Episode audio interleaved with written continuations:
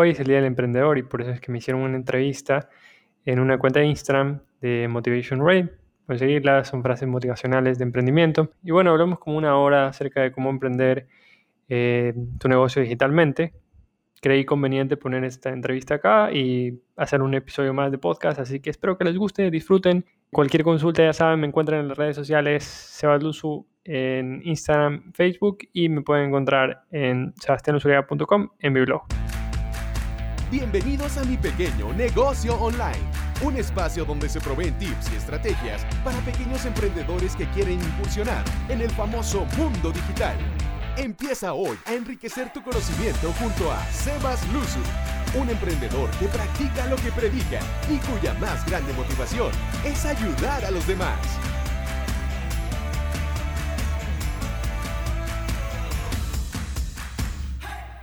Y bueno, todos, todos se han visto perjudicados, también en moda, en restaurantes, me imagino, o sea, es un problema para todos. Y la única salida en este momento eh, es el tema del digital, pero, pero no todos igual, a pesar de, de, estar ya en tiempo en digital, pueden vender en este momento, porque como tú dices, se han cerrado las fábricas, se han cerrado el tema del delivery y, y, está delicado. Lo que se sugiere en este momento es aprender a comunicar mejor y aprovechar el momento para comunicar y apoyar la causa, ¿no? O sea, ponerse un poco empáticos con, con el tema y aprovechar un poco el momento para eso, para, para comunicarse mejor con la audiencia y con los clientes. El tema ya más allá de si tú puedes vender o no puedes vender, yo creo que no es una época para eh, las empresas en las que están delicadas coger y decir, bueno, vamos a vender a la fuerza porque se va a notar y más bien el mensaje puede notarse muy forzado.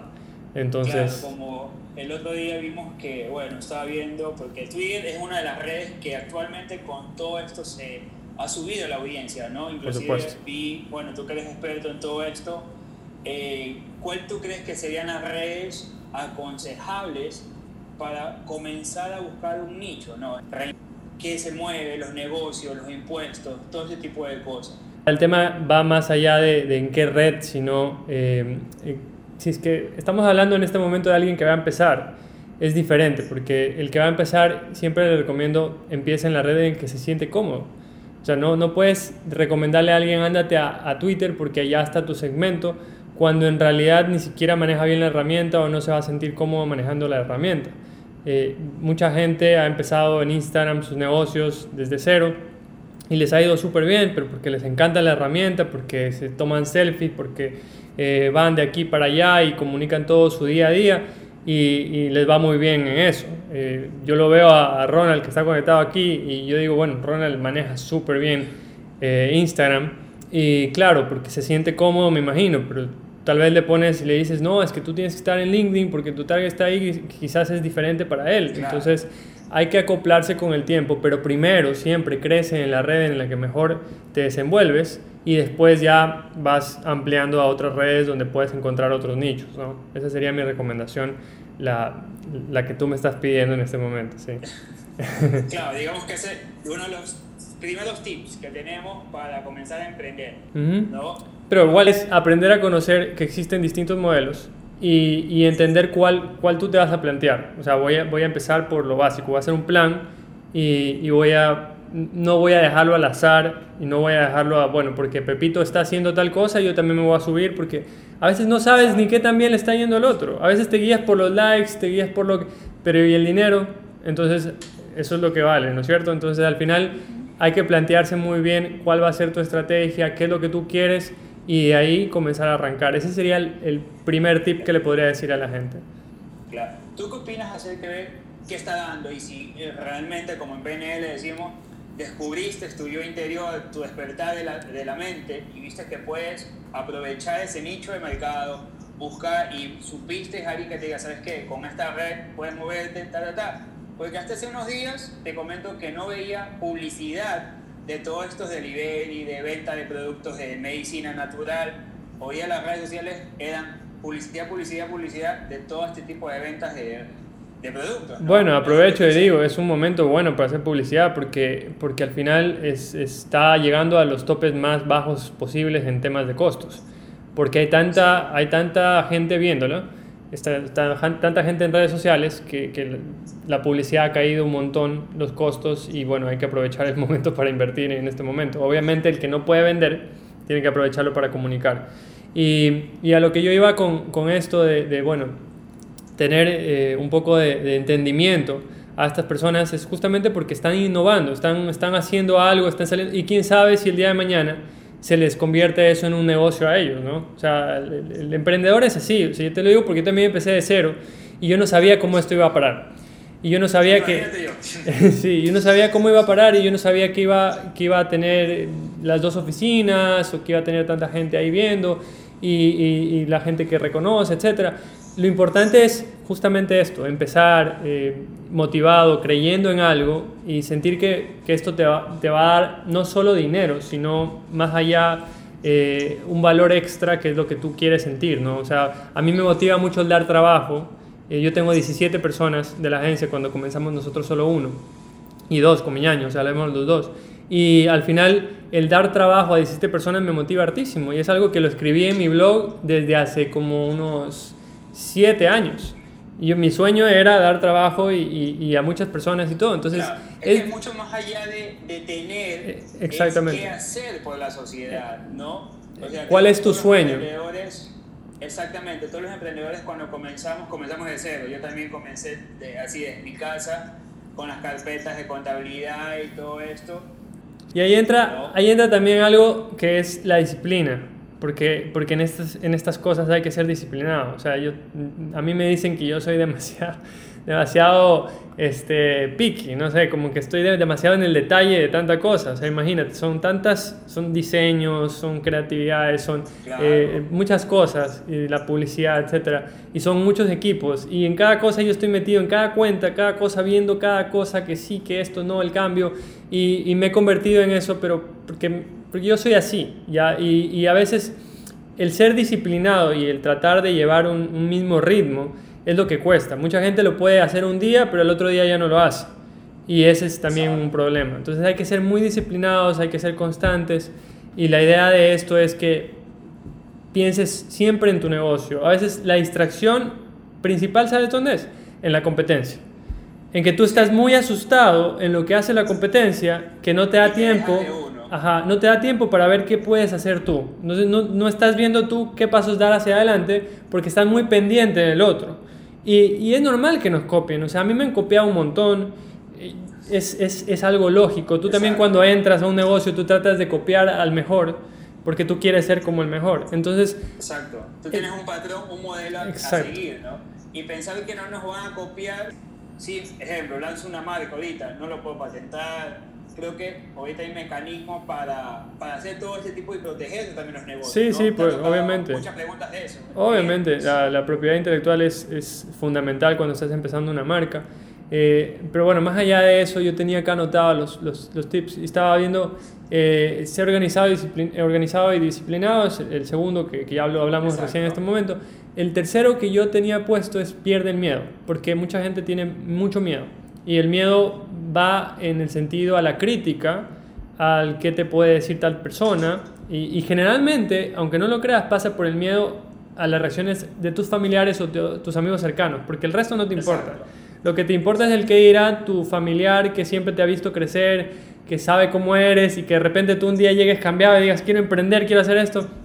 Me ha pasado, o sea... mi trabajo y voy a emprender. Me ha pasado bastante porque a mí me tocó dar una charla a 700 personas cuando me inventó Francisco y yo en el Teatro Sánchez Aguilar. Y yo no estoy acostumbrado a hablarle a mucha gente, yo era el tímido de la familia. Entonces, al final, yo tenía, yo tenía ese miedo, pero no era un miedo a la gente, porque tampoco era miedo para el conocimiento que yo tenía, porque sabía lo que iba a hablar. El miedo era más bien a mi familia, porque decía, nunca me han visto así, nunca me han visto... Entonces, mucha gente tiene este miedo, simplemente no lo admite. Y yo creo que pasa por el dejar el miedo, el decir, bueno, aquí estoy, es, mi, es lo que yo quiero, es mi, es mi pasión, y lo voy a intentar. Y al final, si fracasas, no fracasas, da igual, al final tú y yo sabemos que el negocio no se hace de la noche a la mañana. Tú tuviste Exacto. que haber pasado por ciertos fracasos como para que tu negocio... Es, es una montaña rusa. Así es. Digo, si tú quieres escalar, si estás acá en, la cima, en una montaña, en la cima, digamos, pero si tú quieres subir a otra cima, tienes que bajar. ¿no? Tienes que permitirte bajar para tomar impulso y crecer. Y eso es lo que algunas veces eh, en la estadística dice que el Ecuador es uno de los países de Latinoamérica con más emprendimiento, pero con más también eh, fracasos en el tema de... Y sabes, y, qué bien que lo topaste, porque sabes a qué viene lo del fracaso, a que mucha gente eh, piensa que esto es inmediato. Entonces te ven y dicen, ah, qué chévere, mira, tiene esta escuela, tiene esta agencia, tiene estos clientes, le está yendo bien, yo me voy a meter. Bueno, primer año bien, segundo año aguantaste, tercer año viene el bajón y no aguantas. Entonces hay mucha gente que piensa que esto es a corto plazo y yo creo que, que, que cuando uno se mete al emprendimiento tiene que saber que esto es largo y que esto es, como tú dices, un sub y baja y que te va a tocar duras y que te va a tocar pelearte. hoy día, hace cuatro años fue el terremoto, o sea, nuestro en vivo ha sido un día eh, de memoria en el Ecuador. Justamente Javier, Javier, Javier por ahí dice, sí, pero a veces desmotivan las personas alrededor. Es verdad, o sea, siempre, pero Javier, ahí, ahí se diferencia qué tipo de emprendedor eres. O sea, eh, hay mucho emprendedor que tú dices, bueno, emprendió este negocio y al final después no escuchas, después de cinco años no escuchas nada más de él. Ya, porque como, como estás diciendo, hay muchos emprendedores en este país. Pero el tema es, si tú te dejas desmotivar por las personas que te rodean, eh, tú ya estás cayendo en el juego de estas personas que se desvanecen en el tiempo. O sea, siempre va a haber la crítica, siempre va a haber, y no solo va a ser eh, cuando estás empezando, va a ser también cuando estás arriba, cuando estás más alto. Entonces, y, lo bonito de todo esto que yo siempre digo, a mí me encanta emprender y de hecho no paro de emprender. Estoy ahorita metiéndome en otro negocio. Y lo bonito de esto, ahora ya escojo más, ¿no? Pero lo bonito de esto de acá es que tú te tienes que enamorar del proceso, porque es como que tu día a día ya te hace así. Entonces, si tú no estás enamorado del proceso de emprender, del saber que hay problemas, del saber que un día tienes que llamar por teléfono mil veces para resolverlo, yo creo que ahí pasa el tema. O sea, la desmotivación va a venir siempre, va a ser como que, es como que un, un amigo tuyo va a caminar a tu lado. Tú siempre tienes que aprender a manejarlo nada más. Claro, y saber, y Tomás, yo siempre digo, tú le das el poder a las palabras, saber de quién viene la crítica, ¿no? Ejemplo, que alguien diga, no, hay gente atrás. y, va muy relacionado a, a, el perder el miedo a invertir, ¿no? Porque a veces uno quiere hacer un negocio sin invertir. Y yo tengo la, o sea, no te miento, muchos amigos me llaman, mucha gente me llama y me dice, o sea, hagamos esto, hagamos el otro, pero bueno, tú hazme la plataforma y, y, ahí vemos y todo. Y claro, pero yo estoy poniendo mi tiempo, estoy poniendo, y el invertir no solo es el dinero, el invertir también es el tiempo. Entonces, al final tú puedes escoger entre invertir con mucho dinero, que a veces no lo tenemos, entonces no tienes el dinero para comenzar a hacer con agencia, con todo, o puedes escoger entre ir poco a poco invirtiendo tu tiempo, capacitarte, ir haciéndolo poco a poco, ¿no? Esas son las dos formas que habría de cómo invertir, pero hay que hacerlo. O sea, al final de cuentas, si no inviertes, ya sea en tiempo o en dinero, no vas a lograr resultados. Entonces, invertir es... Hice una pregunta dejar de lado y hacer otra cosa no es igual reinventarse. Cuando yo tengo un emprendimiento debo de reinventarme porque estoy y existo. No me entendí eso. O sea, yo creo que él dice que cuando ya tienes algo tú no tienes que reinventarte. Yo creo que estamos en una situación en que todo el mundo se está reinventando constantemente, sobre todo en digital. Y, y por ejemplo, ¿yo qué hice? Bueno, nuestra agencia aprovechó el momento y dijo, a ver, Mientras, todo presencial, todo era presencial. Ajá, mientras que todo el mundo está sacando webinars o clases en Zoom, que nosotros también lo estábamos haciendo, dijimos, bueno, aprovechemos el momento y saquemos la plataforma digital de cursos online, el e-learning, ¿ya? Lo desarrollamos, lo terminamos de desarrollar, obviamente nos demoramos todo el mes, pero ya está. Y ya vendimos los primeros cursos, ya está rodando solo, es algo que está ahí mientras que yo estoy durmiendo, alguien está viendo el curso y es chévere, se, siente, se siente bien, pero es algo que te aprovechaste y te reinventaste en ese momento y dijiste, bueno, no me voy a quedar porque tengo que aprovechar el momento. O sea, si antes no y tenía... no fue de la noche a la mañana no, también. para nada. Sí, a veces... Tuviste miedo, eh, te organizaste, te planificaste, quedan los tips que estás diciendo. Mira, a veces, a veces va por donde menos te lo imaginas. O sea, a veces viene, te lo pongo como un ejemplo, viene una empresa y te dice, eh, mira, yo vendo cosméticos y yo quiero darle mi curso a 100 personas tu curso quiero dárselo a 100 personas mías. Tienes el curso y tú lo, porque lo tienes, lo vendes, porque si no lo tuvieras, no lo vendes. Entonces te buscan por eso. Yo el miércoles que viene voy a dar una capacitación a Pilsener, porque tienen un equipo de personas que quieren capacitarlas. Entonces se van creando oportunidades que no necesariamente todas son digitales, pero que se atan a lo que tú vienes haciendo y que en algún momento las conectas porque, porque lo hiciste, porque si no lo hubieras hecho, nunca lo hubieras conectado. Sí, sí, es verdad. Mira, aquí tenemos una pregunta que sale. ¿Qué actitudes consideran fundamentales para ser un buen emprendedor? Para mí más de la capacidad de que tú puedas adquirir con el tiempo y de, la enseñanza y todo, porque obviamente tuvo que haber habido esto de respaldo, ¿no? Eh, siento que la pasión es lo más importante, sinceramente. O sea, la pasión te va a hacer salir a ti de un momento de, angustia, de estrés, vas a, decir, vas a pararte nuevamente y vas a decir, bueno, hoy día de nuevo. Y vas a tener un golpe y de nuevo vas a levantarte al día siguiente y vas a decir, bueno, de nuevo. Y todos hemos tenido golpes, pero la pasión que tú tienes con esto que estás haciendo es lo que de verdad te, te, te incentiva. Mucha gente está metida en algo que en realidad no la apasiona y no lo descubre todavía. Entonces, a veces dice, yo quisiera hacer esto, esto es lo que me gusta, pero no lo hace porque siente que no es negocio. Entonces, al final, eh, la pasión va muy ligada a lo que puede llegar a ser tu negocio, porque si tú, a ti te apasiona algo muy, muy, eh, con muchas fuerzas, algo muy grande, digamos, cocinar, te gusta, etcétera, puedes hacer tranquilamente un canal de YouTube y después en el camino vas viendo cómo monetizar eso. El problema es que al principio te bloqueas y dices, no, es que no, tengo que ponerme una tienda porque el que tiene tienda le va bien y el delivery porque el que está haciendo delivery le va bien, pero yo no porque esta pasión de aquí quizás no. Y ese es el error. O sea, la pasión es fundamental. Ahora, en las redes sociales está muy conectado el tema de la pasión porque, porque si tú comunicas con pasión, la gente va a notar esto y se va a conectar contigo de una forma emocional. Y por ahí alguien repetía contenido de valor. el contenido de valor es justamente el que conecte contigo de alguna forma emocional y, y, que te dé algo que tú estás esperando, ¿no? Entonces muchas marcas cometen el error en las redes sociales de decir, bueno, yo vendo esto, yo vendo el otro, promoción, promoción, promoción, promoción, promoción.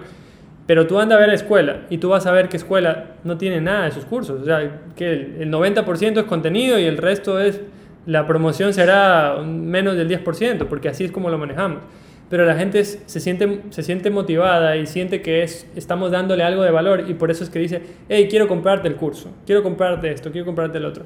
Entonces ya vienen estrategias que van más allá de, de esto, que, que, igual van a ir conectadas a la pasión que uno demuestra en el negocio. Entonces si tú tienes esa pasión y la puedes demostrar, obviamente la gente se va a conectar contigo de esa forma. Claro. Vamos, ¿Cuál sería entonces el cuarto tips que tú nos puedes recomendar para emprender con las redes sociales? Bueno, invertir. Este, si es que no inviertes, sí, si es que no inviertes, ya sea en tiempo, dinero, eh, no vas a estar, vas a tardar mucho en llegar. Eh, si no estás invirtiendo, no estás creyendo en lo que haces, sinceramente. Entonces, eh, aquí viene un tema. Tienes que invertir así sea poco.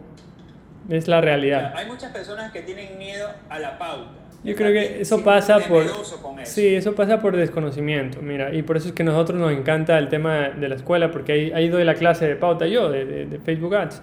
Entonces, al final... Buenas. Al final eh, es, es un poco de educar y de saber, de entender cómo funciona, porque si tú no sabes, va a venir cualquier agencia o cualquier persona y sin mala intención y te va a decir, no, tienes que hacer esto y tú lo vas a hacer porque no tienes otra salida. Entonces, al final es bueno que tú conozcas dónde te estás metiendo y qué es lo que estás haciendo como para poder decir, bueno, no voy a ser yo el que me encargue de esto, pero por lo menos, por lo menos tengo idea de lo que va a pasar, ¿no? Una pauta, una inversión que puedas hacer entre las redes sociales no necesariamente tiene que ser de mil dólares para que te dé resultados. O sea, tengo un negocio de mi esposa que funciona con 100 dólares mensuales y muy bien. Y, 100 dólares mensuales en pauta, pero porque le comenzó a dar retorno, ¿no? Al final al principio era de 30, fue subiendo a 50, entonces va subiendo conforme lo que tú puedas ganar. Eh, yo obviamente manejo otras cifras, pero, pero sí, sí, sí. Es por el retorno. Mira, claro. aquí nos se preguntan algo que es muy importante. A veces depende del tipo de negocio que tenga el tema de pautar. ¿Qué tan recomendable es la pauta? La pauta está muy relacionada a la confianza que tú puedas transmitir. Entonces, si tú no tienes primero la confianza, si tú no tienes una página de destino, digamos que no tienes presupuesto para hacer una página web, ya me voy a en el emprendimiento que está en Instagram, pero en Instagram no transmite seguridad porque no tienes tus portadas bonitas, porque no tienes tus productos, no tienes, eh, no tienes, digamos, una prueba social que te permita decir, bueno, esto vende y esto ya ha vendido antes. Entonces, ¿de qué te sirve la pauta si es que van a llegar a un sitio en el que no van a confiar? En el que van a ver y van a decir, no, gracias, qué miedo, no me parece. ¿Me explico? Y el otro lado, el tema de servicios no tiene nada que ver. Al final es tú donde quieras escoger. Yo te pongo, y he puesto este ejemplo antes, el tema de las grúas. Las grúas no necesitan estar pautando en, en, en redes sociales, porque tú, tú no, no, vas a estar todo el tiempo pensando en que se te va a bajar una llanta. Sí, ¿no es cierto? Tú vas a Google y en Google también hay pauta, pero es pauta por, por keywords, ¿no? por palabras clave. Ajá. Entonces al final de cuentas es pauta por el momento. Si en el momento están buscando, yo salgo primero y me contratan a mí.